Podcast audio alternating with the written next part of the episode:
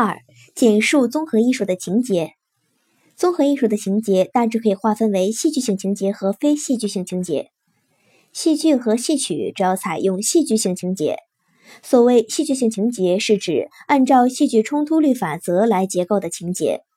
它往往具有强烈的冲突和曲折的故事，大量运用巧合、悬念等艺术技巧。情节结构上有开端、有发展、有高潮、有结局。例如曹禺的话剧《原野》，写的是民国初年农民仇虎向恶霸复仇而最终自杀的悲剧，冲突矛盾激烈，人物关系复杂，故事情节曲折离奇，具有典型的戏剧性情节。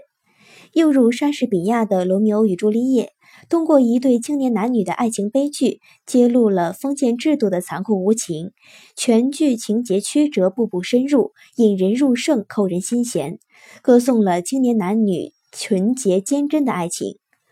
中国戏曲也是分注意运用戏剧性情节，如传统剧目《秦香莲》，通过陈世美贪图富贵、喜新厌旧，企图杀妻灭子，最后被包拯铡死的故事情节，伸张正义，鞭挞邪恶，以情动人，震撼人心，在我国成为一个家喻户晓、老少皆知的戏曲作品。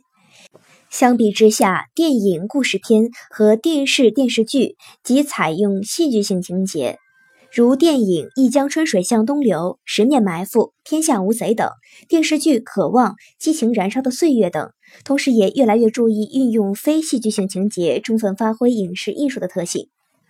所谓非戏剧性情节，建立在纪实性美学的基础之上。它主要不是依靠人工编造故事，而是致力于从生活中发掘情节，更多的采用心理结构、情绪结构等方式，注重发掘人物内心的情感冲突，使故事情节更接近于生活事件本身。